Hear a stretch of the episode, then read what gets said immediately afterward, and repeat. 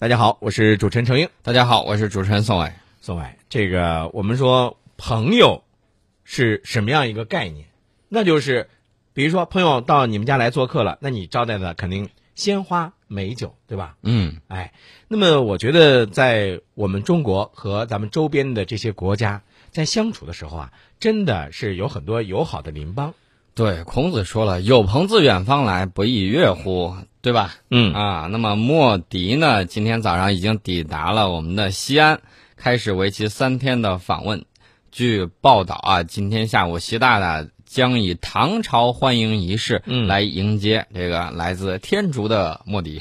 哎，但是我跟你说啊，其实这个印度总理莫迪他在访华前这个十天的时候，你猜他怎么做了？你知道吗？嗯他，开通微博了。对。啊，结果这个当时很多的网友啊，就拿这个啊领土的问题来迎接他啊。啊，大家看到这个迎接啊，嗯这个微博，除了莫迪之外，还有很多国家，嗯啊，很多的这种名人，比如说苹果的总裁库克还有陆克文，啊，这个以色列总统佩雷斯，委内瑞拉的这个总统马杜罗，嗯。这个二百多位外国大佬纷纷就支微博啊，嗯。呃，什么意图呢？嗯就是要展开对华的这种外交，争取他们本身国内的这种华人选票，嗯塑造这种亲民的形象。微博这场仗非打不可，所以说呢，这个微博就比较热闹啊。咱扯远了，咱 还是说这个莫迪。呃，莫迪今天呢是到访中国，是总共是三天的正式访问，对吧？这是莫迪就任总理之后首次访华，同时呢也是习近平主席去年九月份访印以来两国之间的又一次重要的高层互动。没错，你说他为什么要把西安作为访华的首站呢？哎，对我我猜啊，那是不是和咱们的这个唐僧有关系？这个去年的时候，习大大去访问这个印度的时候，嗯莫迪邀请习大大呢去他的故乡。嗯呃，当时呢，这个呃习大大就向他发出了邀请，嗯说下次访问中国的时候，到他的家乡西安去看看啊然后呢，这个莫迪第一次他就来了西安，这就是为什么第一站选择到了这个西安。而且呢，西安呢也是这个大家都明白文化古都，嗯。然后呢选在西安也比较好。呃，中国这个唐代高僧玄奘法师呢，就是去取经，嗯。啊，当然要提醒大家一下，这个嗯。玄奘法师呢，可是我们河南人。啊，是是没错啊，这就是我们刚才呢，之所以说，刚才你不是问我那个问题，为什么他是以西安开启中国之行嘛？对，这个玄奘法师呢，在这个大雁塔呀，就珍藏着从天竺带回长安的这种经卷、佛像，还有舍利子，嗯代表两国文化的。大家看看，嗯这个印度，大家一提，大家第一想起来这种锻炼身体的这种嗯瑜伽文化。嗯嗯啊，一一说到我们，我们可能会想到这个在广场上打太极的这种老人。嗯啊，那么当这个太极遇到瑜伽，那会有怎样的碰撞？这个都是东方文化的这种精髓、嗯啊，追求的都是身心的康健、和谐、包容。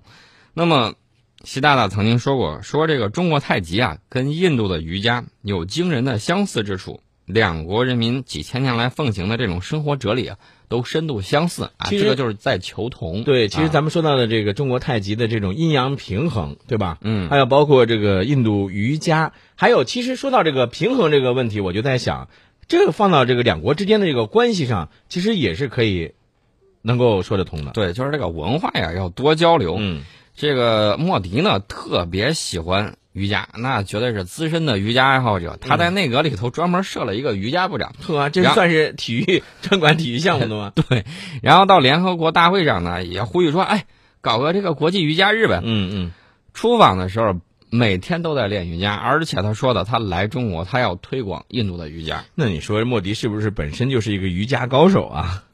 应该说是。哎，还有一个，我昨天看一个娱乐新闻，说这个印度的这个有一部电影叫《我的个神呐》，说将在这个北京举行首映式。这个电影的名字很给力啊，我不知道是谁翻译的，我的个神呐、这个很有点这种网络段子手的这种感觉。对对对，另外呢，中印合拍的大片《大唐玄奘》也将同期举行这种开机仪式。嗯，哎呀，其实咱们说到了这些，这是文化上的一些这个合作哈。除了文化和合作，我觉得最主要的，你像经贸、投资这些合作，这个是非常关键的。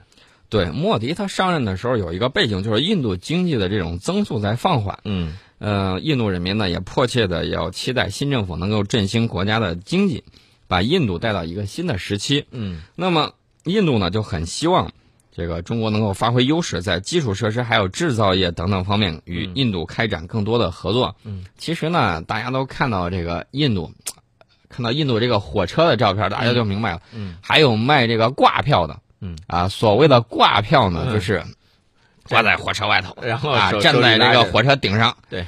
大家就看到它的基础设施，尤其是铁路基础设施，那是相当的不怎么给力。那如果要是咱们将来的这个高铁能够帮助帮助他们，是不是也让这个印度人民来感受一下舒适的那种乘车的环境？我觉得应该让他感受一下。我觉得两国领导人呢，肯定会就高铁等等这种项目进行这种深入的探讨。对哎，这个也是我们期待的一个亮点之一。其实呃要说啊，这个莫迪他这可不是第一次来中国啊，嗯对吧？他在这个曾经担任这个呃古吉拉特邦的首席部长的十二年当中，他曾经多次访华，学习中国的发展经验，并且招商引资。这个他领导的这个古吉拉特邦的经济增长率呢，曾经是创了印度各邦之最。你知道那个地方被誉为什么吗？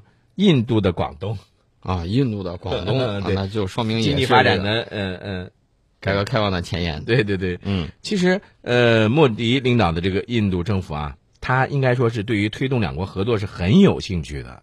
呃，就像我们刚才在节目开始时候说的那样子，访华之前他就展开了微博外交，这就干什么呢？就是拉近和中国民众的距离啊，对吧？对，不光是在贸易上要推动这个中印双方呢，还有望借助这个机会在投资领域取得突破。莫迪此行呢，首先他要关切的就是增加对华出口以及减少贸易逆差。嗯大家知道这个印度啊，它对我们出口，呃，其实它对我们一直抱着的也是有戒心的。嗯，它出口的很多东西呢，主要是原材料，对，比如说铁矿石。嗯大家都知道这两年铁矿石的价格下跌的比较厉害。嗯嗯随即呢，这个印度就会出现贸易的这种逆差，嗯然后他为了为了就是弥补这个逆差，嗯然后他就相应的缩减了对华的这种进口。嗯那么印度这一次来呢，嗯，还要讨论就关于印度的这种 IT 产品、农产品和医药产品的这种可能性，以及如何落实中国投资。对，以前咱们也说过，印度的 IT 还有包括这个医药产品，这些应该说是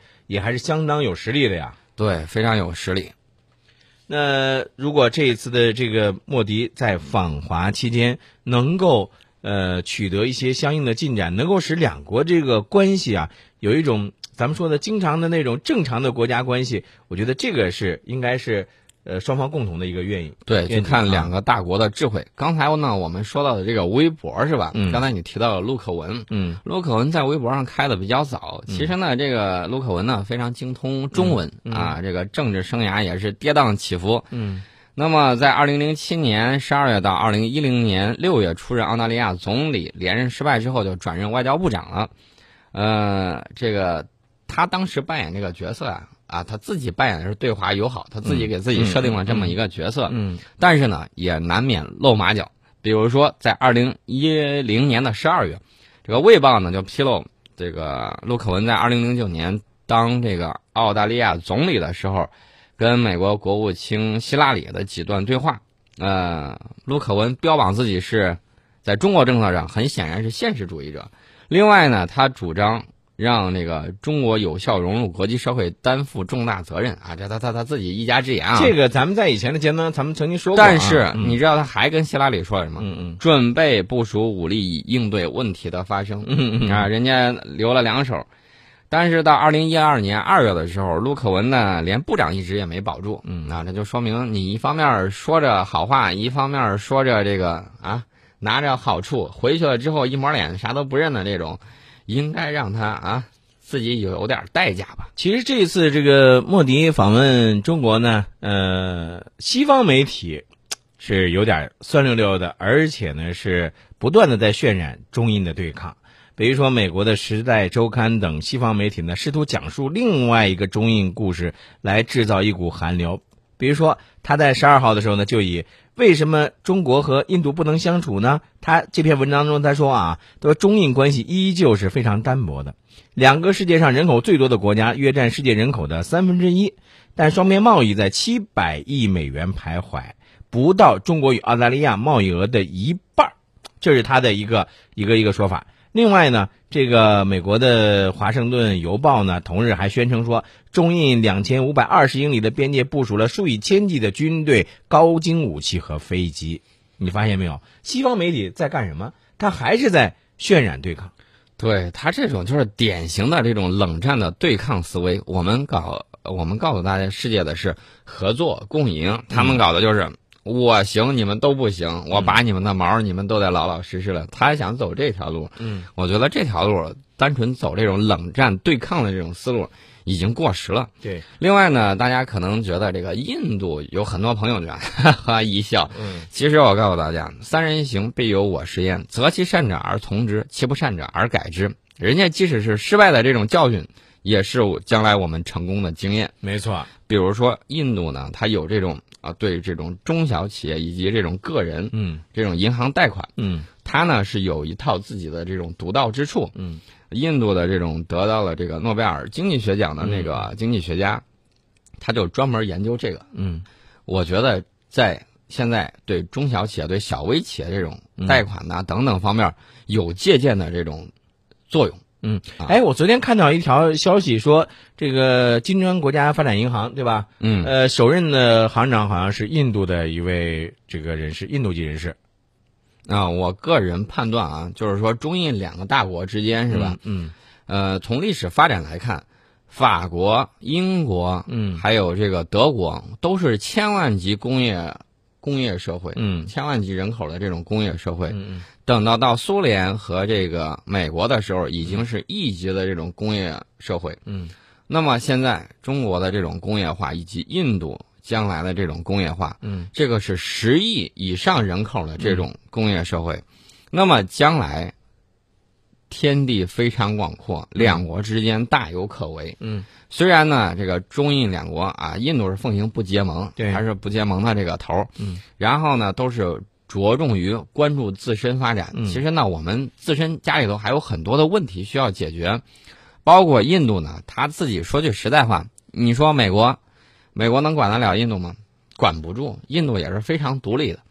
你比如说像印度啊，在这个冷战的时候，在东西方两大阵营，左右两边左右逢源，这也是人家外交艺术的一种水平。呃，从某种程度上来说，美国呢是希望印度来和中国呢来抗衡、来对抗，对吧？但是结果很不容乐观。没错，没错。而且呢，我们还注意到，美国在这个国际货币基金组织上个月举行的春季会议上表示说，美方同意增加中国和其他新兴国家市场国家在国际货币基金组织中的。投票权，那么这就意味着什么呢？就是中印的投票权会提升。